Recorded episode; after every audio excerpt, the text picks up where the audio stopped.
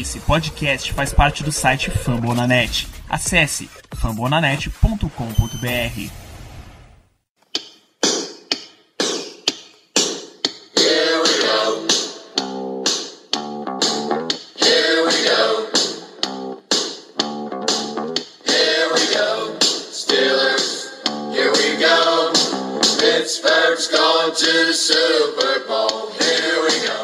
Bom dia, boa tarde, boa noite a todos vocês que estão nos ouvindo. Esta é mais uma edição do Black Yellow Brasil Podcast, a nossa edição de número 67. Hoje, infelizmente, não teremos a voz aveludada do nosso querido Danilo Batista. Então eu, Ricardo Rezende, com essa voz anas- anasalada, um pouco gripado, estarei aqui apresentando o programa de hoje. Comigo tem ele que veio diretamente de Boston com passagem em Baltimore, ele que foi pessoalmente nos Estados Unidos pedir a anulação do último minuto do jogo entre Pittsburgh Steelers e New England Patriots para que a NFL revesse aquela recepção do Jesse James.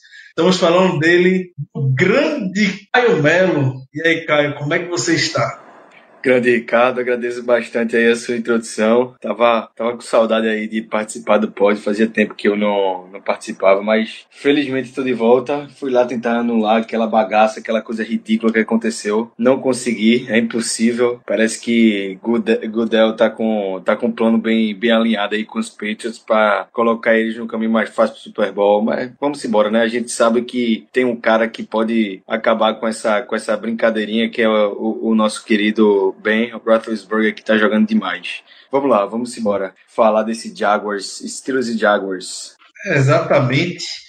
Está ao nosso controle. É isso que Mike Tomlin vem pregando para o time desde, o, desde esse final de temporada. A gente vai controlar o que tiver no nosso alcance. A gente não vai estar dependendo de fatores externos. E ele falou, inclusive, mais ou menos isso hoje na coletiva dele. Vamos deixar para falar sobre a Tony Tuesday, tradicional Tony Tuesday, um pouco mais na frente. Como o Caio antecipou, obviamente, a gente está aqui hoje para fazer o preview a esse jogo contra o Jacksonville Jaguars no próximo domingo, às 16 horas, transmissão da ESPN no Heinz Field. Então, o Jaguars já é um adversário que a gente conhece dessa temporada, quem não lembra, semana 5, Steelers e Jaguars também no Heinz Field. Talvez, talvez não, foi o pior jogo da carreira de Ben Roethlisberger, uma derrota de 30 a 9 para o time de Jacksonville. Ben Roethlisberger, cinco interceptações, sendo, sendo duas pick six. A narrativa daquele jogo, após aquela, aquela tragédia, já foi o Big Ben um pouco irritado nos vestiários, ele falando, se for tom de ironia, soltando aquele talvez eu não tenha mais. Falando, obviamente, da talvez da habilidade dele jogar futebol americano. E isso foi algo que foi discutido na off-season passada, depois da declaração que ele deu, que estava já cogitando a aposentadoria. Então, depois daquele jogo, veio com tudo esse assunto e Big Ben, como ele tradicionalmente faz na semana seguinte, forma épica. Até então, aquela vitória contra o Chiefs ter sido um resultado magnífico. O Chiefs era o único time invicto jogando no Arrowhead Stadium. A gente vai lá e vence. E é isso que Ben Roethlisberger faz. Um time dificilmente consegue vencer os Steelers duas vezes na mesma temporada.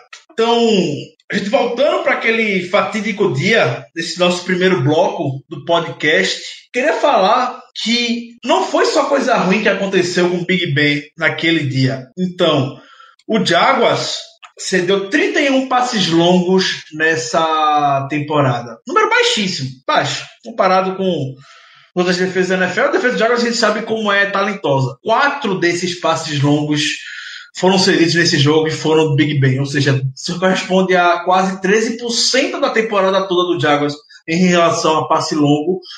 foram na conta do Big Ben. Eu sei que o Big Ben forçou passe 55 vezes, etc, etc e tal, mas a gente tem que lembrar que até metade do terceiro quarto, o Steelers estava ganhando o jogo. O jogo estava 9 a 7. Não era um jogo bonito, não era o melhor jogo do mundo do Pittsburgh Steelers. A gente estava vencendo. E foi quando a gente começou a pecar. Foi quando teve a primeira pick six, quase em seguida veio, teve outra pick six, e aí o jogo acabou, obviamente, situação óbvia de passe e Big Ben acabou terminando o jogo com cinco interceptações. Caio, você comentou que assistiu o compacto desse jogo pouco antes da nossa gravação. Qual a sensação que você sai, você saiu vendo novamente essa partida de Big Ben? A gente sabe, como já falei ao longo dessa introdução, a tragédia que foi a performance dele. Mas isso aí, você acha que a gente pode tirar de bom dessa partida?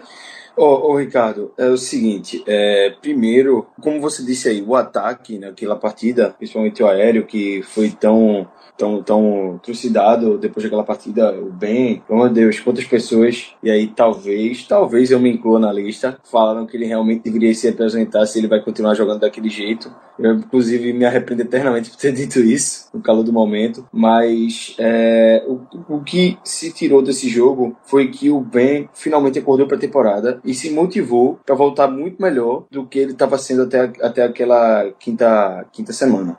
É, a melhora, assim, é notória. É tão notória que o Ben, se tivesse continuado jogando aí até a última rodada, terminaria ali, ali entre segundo, terceiro, talvez até primeiro em jardas aéreas na liga. Mas ele não jogou o último jogo, ele estava em segundo lugar até a última rodada. Ele saiu de 12 interceptações, eu acho que termina, pra, até certo ponto, acho que ele acabou terminando com 15 é, foi um número muito baixo comparando com o que ele estava tendo no início da temporada. Ele realmente conseguiu é, juntar tudo, tudo que tinha de negatividade trazido daquela partida e, é, e conseguiu é, rodar, o, girar a chave. Giro, a, a, temporada dos Steelers girou a chave naquele jogo. Se não me engano, a gente ficou 3 e 2 depois daquela, daquela partida. Depois daquilo, como vocês já sabem aí, a gente só perdeu mais uma partida que foi pro Patriots. Exatamente, em casa. falar agora. Então, e, e da, dali para frente, eu acho que a gente pode dizer também que, apesar do ataque ainda ter demorado um pouco para é, engrenar de vez, eu acho que dali para frente a gente não pode contestar mais nenhuma atuação de Ben Roethlisberger. Eu acho que isso aí é consenso, que dali para frente não teve uma atuação do Ben que foi, foi contestável ou algo que a gente chegue para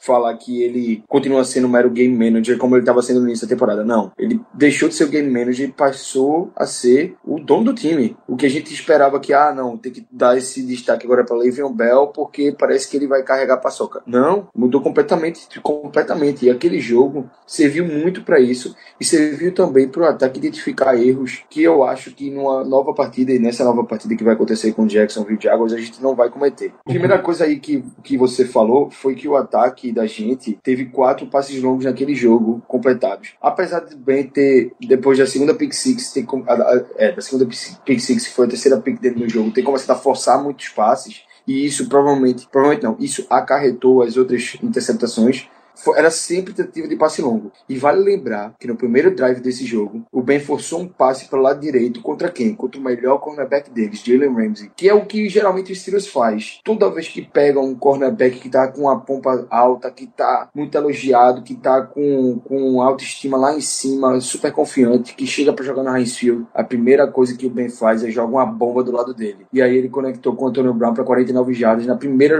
na primeira drive do jogo. O cara sente, sabe? O cara sente eu não, eu não tenho dúvida que o Ben vai fazer isso logo no primeiro drive de novo. Principalmente ah, se o Brown jogar. Não, o Brown vai jogar. Isso aí eu não tenho a menor dúvida. Não sei nada oficial ainda. Mas não resta dúvida, para mais para mim, que o Brown eu também, acho, pro, eu, também acho que ele joga, eu também acho que ele joga. É... Eu também não tenho dúvida. O que foi interessante naquele jogo, que mudou muito em relação à resto da temporada, é uma coisa muito. Aliás, duas coisas muito importantes. Primeiro, Juju começou a ser Juju. O Juju que a gente conhece hoje, a gente não conhecia naquela época. E o Ben passou a, a não focar só no Antônio Brown. Até ali a gente contestava muito o Big Ben por forçar tudo no Brown por só procurar o Brown no campo. E porra, isso mudou completamente. A gente viu os Steelers quase ganhar dos Patriots sem Antonio Brown. Então o ataque ficou mais dinâmico, começou a usar todas as peças. O Ben parou de focar só no Brown. Apesar, de, do, apesar do Brown ainda ser o maior fator desse jogo aéreo, ele tá, tava recebendo 150 jardas pro jogo. Passou a ser o foco só nele, o ataque ficou dinâmico.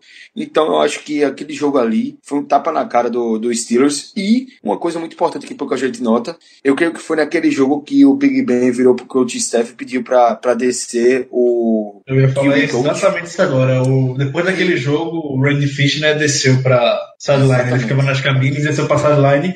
O que o Big Ben já disse na, em, há pouco tempo atrás, há duas semanas atrás, que melhorou, ele serviu como uma ponte de intermediário, um intermediador entre ele e Todd Haley. Acabaram os treinos, ele chegou lá, um catalisador de tudo e arrumou a casa que a gente via que estava bagunçada no ataque. O ataque não estava correspondendo a nada antes daquele jogo. E depois daquele jogo, quando o Fischner desceu, a gente viu como as coisas melhoraram.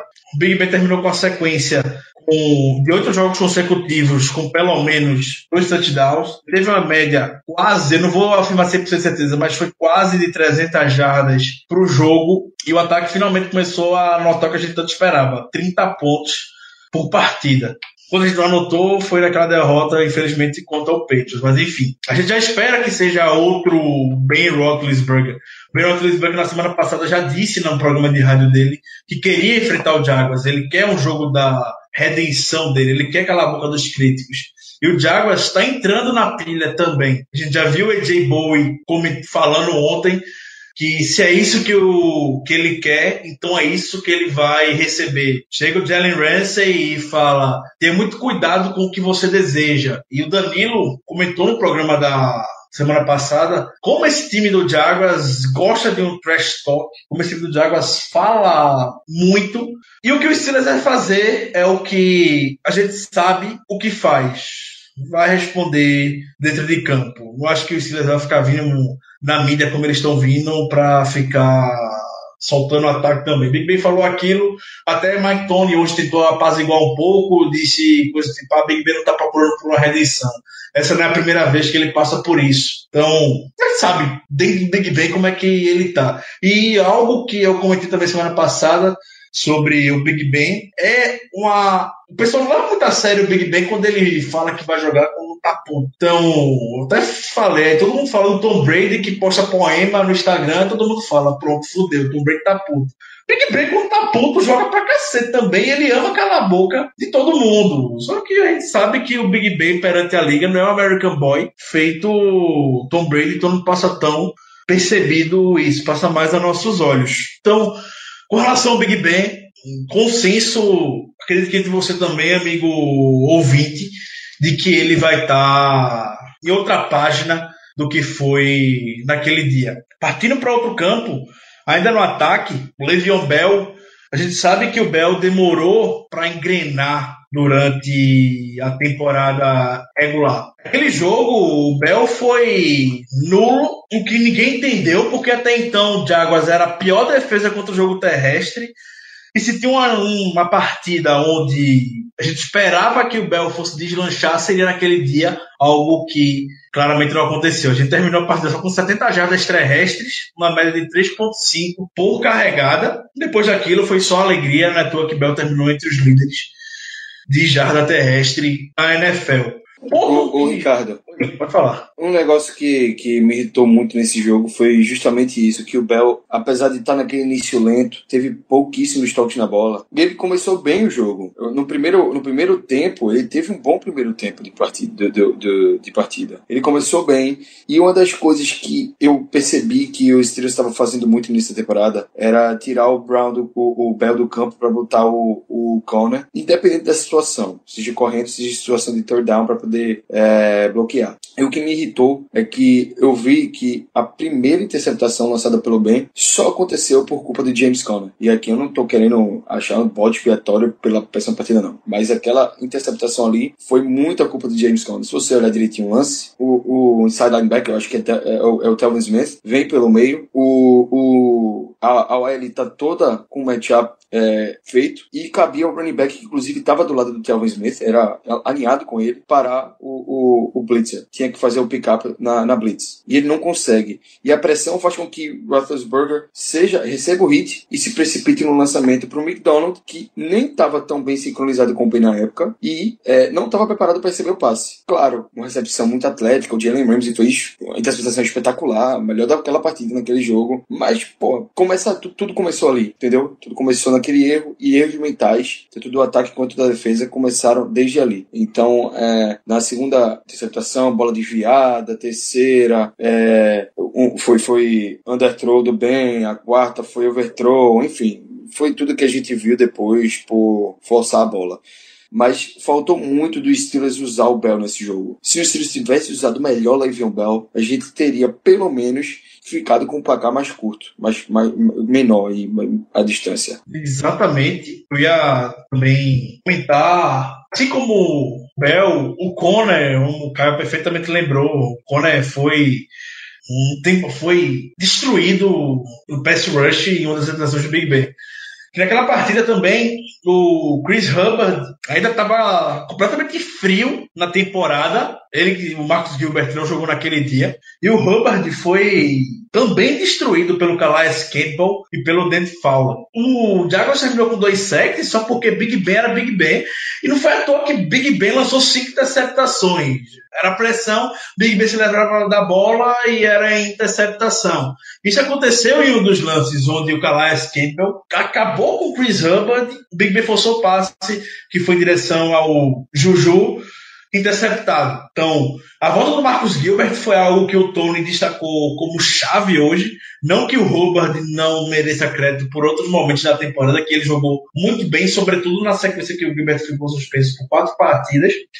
Mas a presença do Marcos Gilbert, tanto com bloqueando corrida quanto pro passe, em números, etc, etc, tal, a gente vê muita semelhança. A gente de campo, a confiança do Big Ben, o esquema tático do que o Steelers quer jogar, muda, muda. A gente sente é, a diferença no atleticismo que o Gilbert tem. Por outro lado, a gente também vê como o Robert tem sucesso alinhando com o terceiro tie end, o Steelers jogando com seis OLs. Então, hoje a ESPN lançou um número que o, o Bell correndo. Nessa formação, com seis OLs, o Chris Hubbard rotineiramente alinhava, alinha como terceiro tie do lado do Villanueva ou do lado do Gilbert, o Bell tem uma média de corridas de 4,37 jardas por tentativa. É um número razoável, um número de respeito. Dá para ele andar muito bem, é, dá para o ataque andar muito bem pelo campo. Então a gente não estava com essas duas variáveis, estava com o Robert frio e o Gilbert fora lesionado. A expectativa é que no domingo a gente volte a use essa formação com todo mundo da OL saudável, todos os jogadores. Ataque daquele dia, acredito que a gente já tenha passado tudo. Vamos passar rapidamente só pela defesa. Aí falar pela defesa agora, Caio. É, vou falar bem rápido, só para não se alongar muito e focar no preview do jogo, certo? Vamos embora, vamos embora. Eu falo rapidinho aqui. Então, é, pelo lado da defesa, vocês lembram, eu fico mais, fica mais na memória, era a corrida do Leonardo Fournette no final do jogo, 90 jardas para touchdown. Mas deixar claro, na minha opinião, foi só aquilo que a defesa, o ataque do Jaguars conseguiu naquele dia. O Jaguars correu 37 vezes. Se a gente tirar aquela corrida que o Fournette teve para 90 jardas, a gente cedeu uma média de 3,9 jardas por tentativa de corrida para o Jaguars, o que é aceitável os padrões da NFL e para a defesa que estava jogando sem Stephen Tweet naquele dia. O Jaguars conseguiu o número absurdo, a proporção absurda dos pontos dos Jaguars que vieram provenientes de turnovers. Aqui rapidinho que eu não calculei, não. Rapidinho. Ah, rapidinho. Shazier teve uma interceptação naquela partida, né? Ele roubou, ele foi uma interceptação bem bizarra. É, não, é. foi interceptação. É que não foi, foi considerado interceptação ou fumble? Interceptação interceptação. Contou como interceptação, né? É. Aquilo foi um fombo, foi bizarro demais.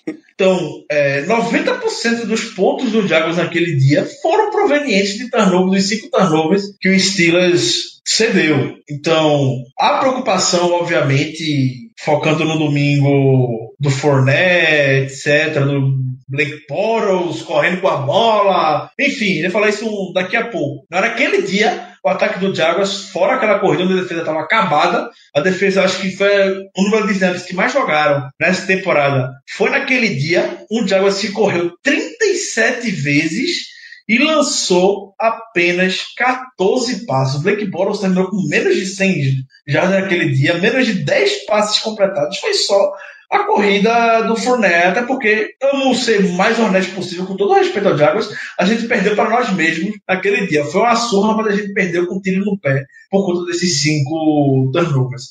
Isso não vai se repetir, como a gente já falou. Então, olhando para frente para esse jogo do domingo, a tecla que o Mike Tony mais bateu hoje e o que a gente vem sofrendo nas últimas semanas é um ponto bem específico e, para mim, é o principal matchup do jogo, por mais que você, eu, claro, amigo ouvinte, possa estar achando absurdo. É Blake Boros correndo com a bola. Mike Tony hoje falou que o Boros cria oportunidades de terceira descida para converter quando está correndo com a bola. Com Leonardo Fournette e LeSean McCoy em campo no domingo no jogo de wildcard, Blake Boros liderou o jogo em jardas terrestres. Boros teve mais jardas terrestres do que jardas aéreas na partida.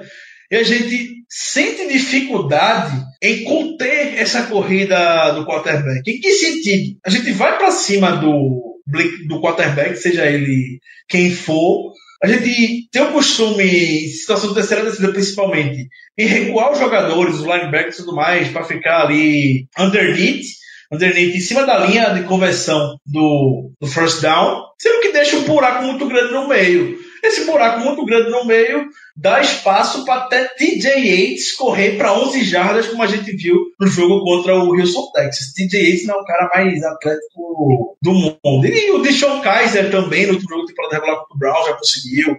Isso não é de agora também. Isso não é de agora. Teve jogo que a gente cedeu três primeiras descidas pelo chão para Tom Brady. Divisional, algumas temporadas passadas contra o Broncos, Peyton Manning caiu no chão, o pessoal pensou que estava em sec, ele não caiu, ele se levantou, teve tempo para lançar um passe ainda, enfim, a gente sofre com isso. Na minha opinião, mas você pode achar absurdo, esse vai ser o principal matchup do jogo. Mike Tony falou sobre a mobilidade do Black Boros hoje três vezes na coletiva dele. Ficaria bastante surpreso se não tiver um spy, um linebacker, seja o Shea Spence ou Vince Williams, de olho no Black Boros. Você, cara, qual é o primeiro destaque para esse jogo no próximo domingo? É, para mim vai ser essa DL espetacular deles contra a nossa OL. A nossa OL que foi muito mal na, na partida da semana 5, que melhorou muito de lá para cá. Gilbert voltou, mas ainda assim é, vai ser um jogo que protegeu bem, vai ser a chave para vitória. É, Yannick Ngakwe, acho que 12 sacks e meio. Kalaya Campbell, 14 sacks. É, tem que tem que estar tá de olho nesses caras. Tem que estar tá de olho nesses caras o jogo inteiro. Eles são muito, muito, muito bons. Os dois são ótimos pass rushers. Além de o, o tem o Marcel Darris por lá. Eu não sei como é que tá a situação do, do Jackson, que era de Denver também. Ele joga lá, não, não sei, não, não lembro como é que tá a situação dele. Mas é obrigado. Oi? Tem, tem fala esses caras dentro, tem, tem o Dante Fowler também. É, não, exatamente, tem o Dante Fowler. É, é, muita gente boa naquele time, é muito jogador bom. Então, é, principalmente no pass rush. Então a gente vai ter que estar tá sempre atento, porque proteger o bem vai ser a chave para a vitória dessa partida. E, além disso, claro, o Bell engrenar. Ele não engrenou no último jogo e a gente saber ter um ataque balanceado vai ajudar muito, muito, muito. Porque essa defesa do Jaguars já mostrou que não é essas coisas todas contra o jogo terrestre. Um LeSean McCoy baleado conseguiu mais de uma vez corridas para mais de 20 jardas. Então, eu acredito aí que a gente tenha tudo para para conseguir uma, uma boa partida com, contra o Jaguars se a gente conseguir é, não ter erros mentais e nosso aéreo fizer o trabalho bem feito ali nas trincheiras. Isso aí, você falou sobre o Bell. Aqui, eu falei anteriormente dos números que a ESPN trouxe, de quando o Bell vai correr com os seis OLs, que é o Hubbard como sai, como terceiro tie ele tem uma média de 4.37 jardas por corrida. Quando ele, quando ele atua na, em outros tipos de informação, que é a 22 Personal, que é a 22 Personal, é quando está alinhado o Bell e o Knicks, com os dois saientes e só um wide receiver aberto, ele correu uma média de 4.63 jardas por tentativa. E quando ele está na 12 Personal, que é aquela onde tem um running back e dois wide receivers, para você ter noção mais ou menos, um momento de idade aqui. Você tem noção dessa informação de personal, 12, um running back, dois wide receivers, dois tight ends. Dois recebedores e um halfback, podemos dizer, running back. 22, dois running backs, dois tight ends. Enfim, momento de idade só para você ter uma noção, se você quiser identificar no momento do jogo como é que o Steelers vai se portar, vai abrir é, na formação como o Steelers vai sucesso. Então, na formação 12, entre aspas, um, dois, como você quiser interpretar, 4.60, 4.6 jardas por tentativa. E na 2-2, 22, também como você quiser interpretar, 4.63 jardas por corrida. O Knicks não era algo que a gente estava utilizando bastante no início da temporada, a gente está utilizando mais o Knicks agora também. É mais uma variável que a gente pode explorar no nosso ataque, e sem contar, como o Caio bem falou, da nossa OL, que é simplesmente maravilhosa. Pelo lado de defesa, Caio falou do ataque, vou falar mais um pouquinho sobre a nossa defesa, que a gente sabe que começou muito bem na temporada, principalmente contra o jogo aéreo, mas caiu de uma maneira desastrosa.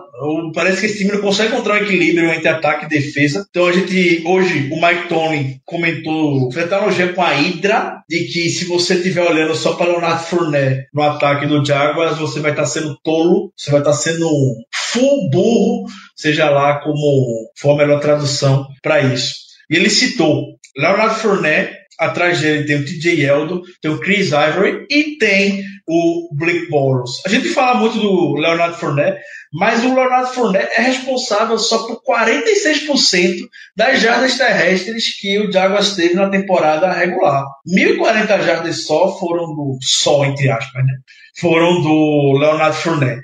Para aspectos de comparação, Le'Veon Bell foi responsável por 77% das jardas terrestres do Pittsburgh Steelers. 1.291 jardas para ele o Steelers alcançou 1.667 jardas no total pelo chão. E é por isso que Tony está extremamente preocupado em parar esse jogo terrestre do Jaguars, esses quatro, esses quatro jogadores. E com o front seven que a gente tem, mesmo sem o Chazier, eu tô confiante que a gente vai conseguir parar isso. O que me preocupa é, são esses passes curtos que a gente sofreu, mais pelo lado dos Steelers, que pelo lado do Jaguars, pelo amor de Deus, quem viu o jogo de domingo contra o Bills, Blake Bortles acertava um passe a um palmo da sua frente, um screen na sua frente e ele não estava acertando nesse dia. Então, é possível que domingo ele vá virar uma chave e vá começar a acertar passe atrás de passe. Contra o Steelers, tudo nesse mundo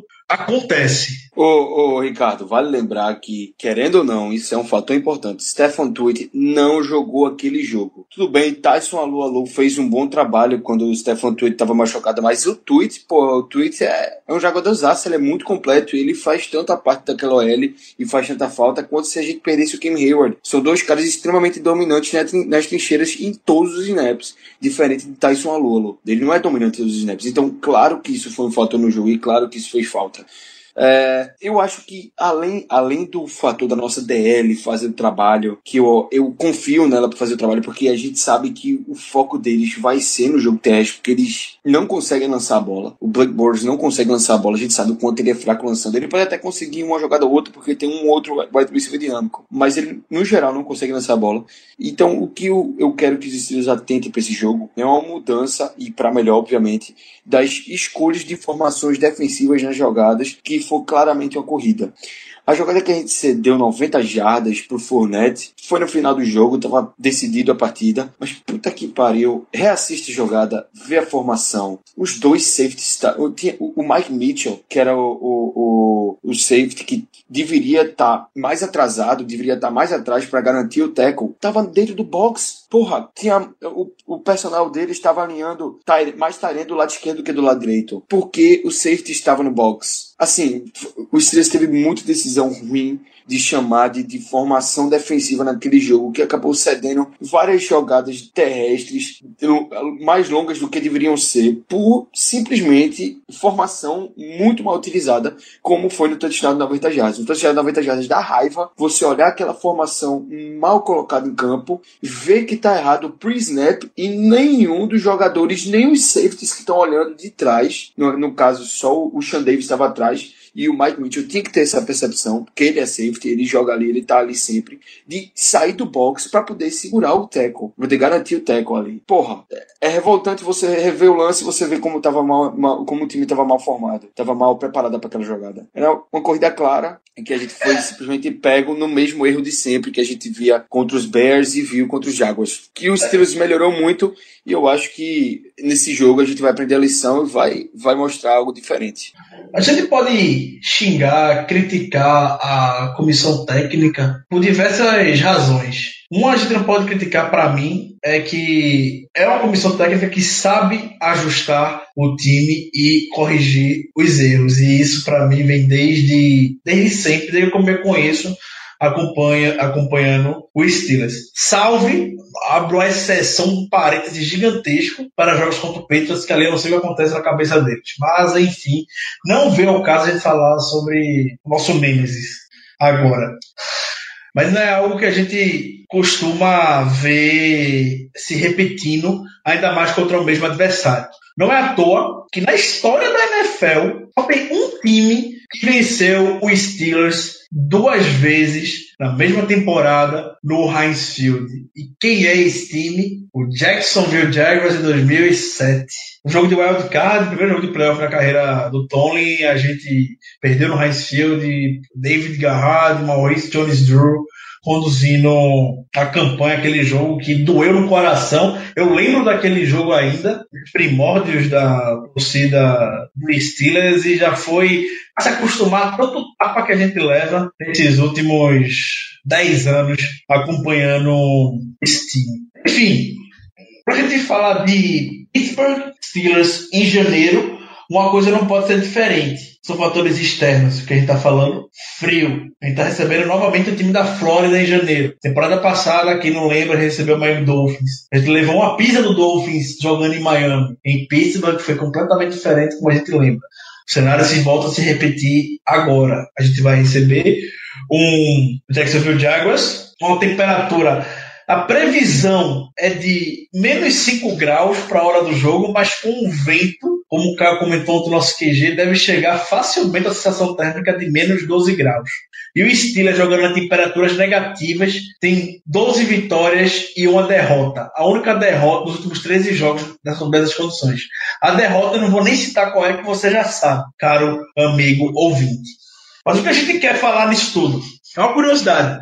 O Leonard Fournette, nessa temporada, após, é, antes do jogo, na semana 11 contra o Browns, deu uma entrevista falando que ele não joga no frio. No frio, a pancada dói mais. Um simples totozinho, podemos dizer, no bom pernambuquês, dói muito para ele. E ele fala: Eu odeio frio. Ponto. Eu durmo no calor, eu cresci no calor e é assim que eu estou mentalmente preparado para jogar. O jogo mais frio da carreira do Fournette foi lá em 2014, um jogo quando estava no college ainda, LSU contra Arkansas. Ele era freshman, ele só teve cinco corridas para nove jardas. A gente não sabe um Forné, jogo de playoff e tudo mais, até que ponto ele vai querer ser, entre aspas, uma diva para se jogar no frio. Mas o jogo mais frio dessa temporada dele foi contra o Titans na última, na última semana ele correu 19 vezes, conseguiu só 69 jardas. Ele não teve um bom desempenho nesse dia. Então, se eu sou Mike Tony, eu faço o benchmarking,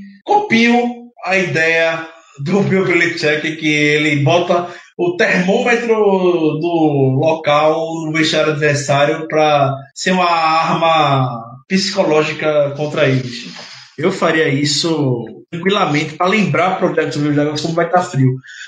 Só para ter uma comparação, aquele jogo em outubro, Pittsburgh estava 23 graus, uma temperatura maravilhosa, perfeita de condições no futebol americano. Domingo, a previsão é ou neve ou até chuva. A previsão no sábado é de chuva, domingo vai estar nublado e na hora do kickoff, como a gente disse, menos 5 graus negativos, com sensação térmica chegando até a menos 12, menos 13 graus. É janeiro, Mike Tony falou isso. Esse é janeiro em Pittsburgh, não tem para onde você correr. É, mas uma consideração, Caio, sobre o jogo de domingo, tem uma série de perguntas que nossos internautas mandaram, nossos amigos, ouvintes, seguidores no Twitter.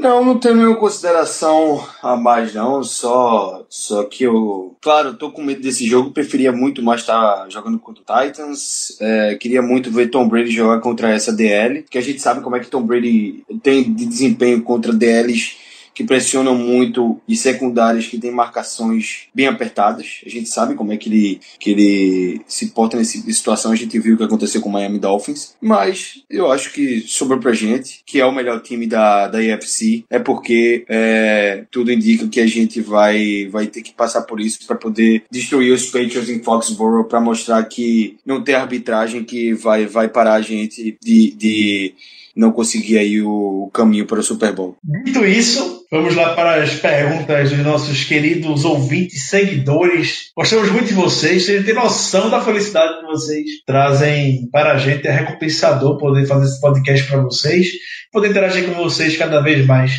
no Twitter. Então, o Grande Ortiz, ele pergunta quem a gente espera que se sobressaia nesse jogo, tanto do lado defensivo como do lado ofensivo.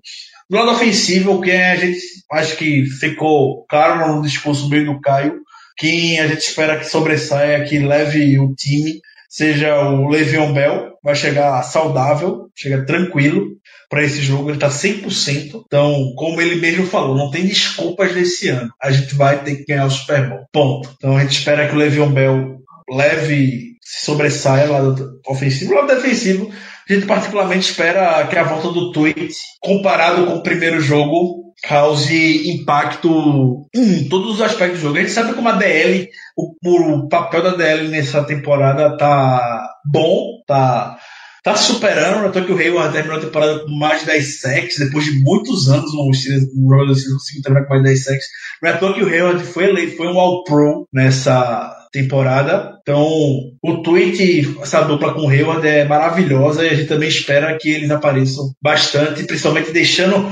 A gente quer deixar Black Bottles dentro do pocket, então prende ele lá dentro, com auxílio de Bundle Pretty J. Watt nos flancos e que a gente tenha sucesso. O Steelers Mil Grau, grande Steelers Mil Grau, ele quer um abraço, quer mostrar pra mãe dele. Então, um grande abraço, Steelers Mil Grau, você é um parceiro tudo de bom para você e um grande abraço para sua mãe. O X, ele. Todd Haley, cintura mole, vai fazer. Que é isso, X? Todd Haley, cintura mole. Fácil não, rapaz. Fácil não, rapaz. Deixa, o bicho. deixa o Todd Haley, o bicho. O bicho que é. Tanto estresse no novo, deixa o coitado. Pois é. Momento ok, ok que eu nem postei no Twitter, mas eu vou falar com exclusividade para os ouvintes do nosso podcast. Um blogueiro de famosos de Hollywood, de Las Vegas, não lembro agora, Therese Owens, ele postou que a briga envolvendo a, a esposa do Todd Haley no bar foi porque alguém chegou na esposa do Todd Haley e falou de nudes que vazaram dela lá em 2013. Aí alguém falou, vista uma roupa para ela. Ela obviamente não gostou, ficou puta da vida com os comentários e obviamente o Haley interviu para poder defender a esposa dele. Então, o motivo da briga pelo blogueiro famoso foi por conta disso. O grande Alberto Henrique, ele pergunta se o Tony Brown vai estar realmente estar 100% no jogo e se, mesmo se ele não estiver, ele vai ser poupado na medida do possível. Não, eu não acho que Brown vai estar 100% para esse jogo, mas falando de Tony Brown, Brown não estava 100% naquele jogo contra o Bengals e a gente viu o que o Tony Brown fez. Então o Tony Brown precisa estar 100% para poder acabar e chamar a responsabilidade de um jogo. Então, Tony Brown, 40% já é melhor que 95% dos wide receivers na NFL. E ele vai jogar porque é o Tony Brown, ele é um competidor nato. E o Matheus Macedo, ele pergunta como a gente acredita que será o gameplay para do, pra domingo. Ele já querendo dar o pitaco dele, acredito que será passes rápidos e curtos e parabéns a gente pelo trabalho. Muito obrigado, Matheus. Obrigado, Matheus. Você quer responder com a pergunta? dele? Com certeza, bola pro Bell. Eu não tenho dúvida que vai ser bola pro Bell. Porque eles têm um pass rush muito bom, tem uma secundária muito boa. Então vai ser bola pro Bell, check down no Bell, sempre que possível. Mas uma coisa, uma coisa me chamou a atenção e eu acho que o Steelers pode usar contra esse time do Jaguars, que é a melhor, eu acho que é a melhor defesa da NFL, número um, que muitas vezes eu vi deixar o Martavis Bryant correr sozinho lá no fundo do campo deles, viu? Cuidado com o Martavis. Outra coisa também, que, como a gente falou, eu falei semana passada, a melhor coisa que aconteceu na temporada 2017 dos Steelers, que é o Juju Smith-Schuster, 73% das recepções do, Gigi- do Juju é para first down. Isso é um número absurdo. Ju- 73% de recepção. Para converter first down é algo sobrenatural. Esse foi o achado do ano. Esse cara é um puta jogador. O Steelers é o time com menos three and outs na temporada. Incrivelmente, você pode duvidar do Todd Haley, mas pelo menos dentro do campo ele deixa. Mas para mim, só é impossível a gente não relembrar. Mas o jogo contra o Patriots é a cara, é a cara do Haley. O Steelers ficou 7 minutos e meio no campo, no último quarto, andou 34 jardas e não fez nada. Pronto. A gente fica no campo, mas não necessariamente quer dizer que a gente produza. Mas em janeiro a gente sabe como é que funciona e como a gente já pagou muitas vezes por não ter um running back. Então, o Le'Veon Bell, obviamente, está tá desde 2013 no Steelers, como o amigo ouvinte sabe, mas o primeiro jogo de playoff na carreira dele foi temporada passada contra o Dolphins. E ele, primeiro jogo, ele já destruiu, já acabou, quebrou os dois recordes com mais jardas terrestres na história dos Steelers em playoffs. Então você ter. Porque a gente chega em janeiro com o que precisa ter basicamente para ter sucesso e chegar ao Super Bowl. O jogo terrestre e o pass rush. Líder em sacks e um jogo terrestre eficiente. O problema, do outro lado, a gente também tem uma defesa do mesmo jeito. Jaguars, segundo lugar em sacks, líder em jardas terrestres na NFL. Então, para concluir essa bagaça, preparem seus corações para domingo. É win or go home. Eu tô otimista. A gente, eu disse isso temporada passada e afirmo novamente esse ano. O jogo que eu fiquei mais nervoso temporada passada foi contra o Miami Dolphins, porque é o primeiro jogo. É o primeiro jogo de playoff que você entra naquela missão. A gente entra correndo unha e tudo mais. À medida que o jogo for avançando, a gente vai se tranquilizando, tranquilizando e vai tranquilizando. Ainda bem que a gente tem Big Ben, um dos quarterbacks mais vitoriosos na história do playoff, dos playoffs. Mas uma vitória no domingo do Big Ben, ele vai chegar a 14, vai ficar em terceiro na história da NFL, empatado com Bradshaw, John Elway e Peyton Manning. Então a gente tem um quarterback experiente, a gente tem que usar isso. Considerações finais do senhor Caio Melo, por favor. Rapaz, as minhas considerações finais. eu- E considerações finais e palpite, como diria o Eu Danilo. acabei, eu acabei fal- falando um pouquinho mais cedo essas considerações finais, que era justamente a parte de não estar tanto confiante, tão confiante assim, mas achar que é dar a bola pro Bel que a gente ganha esse jogo e parar aquele jogo terrestre deles. É, é futebol em janeiro. A gente sabe o quanto esse time é experiente vem adquirindo experiências, sempre batendo na porta e caindo é, perto, cada vez mais perto do, do próximo passo nos últimos anos. E eu acho que chegou a hora de a gente mostrar que a, que a casca foi engrossando, engrossando, e agora a, ca- a casca tá, tá bem dura mesmo pra gente ir de cara pra esses playoffs. E não se abater contra aí esse Jaguars, que tem tudo para ser um jogo de, ser um jogo dificílimo, mas eu acho que a gente tem, tem muita possibilidade de passar. Tem muita possibilidade. Vai depender do nós, dos- de nós mesmos, vai depender dos nossos erros, mas eu acho que é, vai dar Steelers. Palpite pro jogo: Steelers 17, Jaguars 13. Muito bem. É, as minhas considerações finais. Eu, eu citei anteriormente há pouco sobre a questão do Miami Dolphins temporada passada. Eu vejo um cenário bastante semelhante. A gente chegando para esse jogo. O Dolphins acabou com a gente temporada passada. O Jay Ajay acabou com a gente em Miami. Chegou nos playoffs, não aconteceu nada. E é por isso que eu digo: o Steelers sabe ajustar contra o mesmo adversário na mesma temporada. Salve novamente o Patriots. Mas domingo acredito que será do mesmo jeito da temporada passada. A gente tá nervoso Mas logo no início, a gente vai abrir 14 a 0, 10 a 0 no primeiro quarto, dar aquela tranquilizada no time e é só conduzir o resto da partida. É por isso que eu digo o jogo vai ser 30 a 10 pro Steelers se é algo desse tipo da 17, Blake Boros é o rei do garbage time, então de repente consiga algo mais pro final da partida, mas eu eu tô nervoso, obviamente, daquele friozinho na barriga que todo mundo tem, mas eu tô confiante que será do mesmo jeito na temporada passada contra o Dolphins. Então é isso, pessoal. Muito obrigado por você que nos ouviu. Mais uma edição do nosso podcast. Pedimos encarecidamente, por favor, se você gosta do nosso trabalho, deixa cinco estrelas lá no iTunes. Isso é extremamente importante para que mais gente alcance nosso podcast seja mais divulgado nessa rede mundial de computadores para mais gente conhecer o nosso humilde trabalho. Continua interagindo com a gente no Twitter. E here we go. Vamos lá, que domingo é playoff. Grande abraço para vocês e até a próxima. Yeah, uh -huh. you know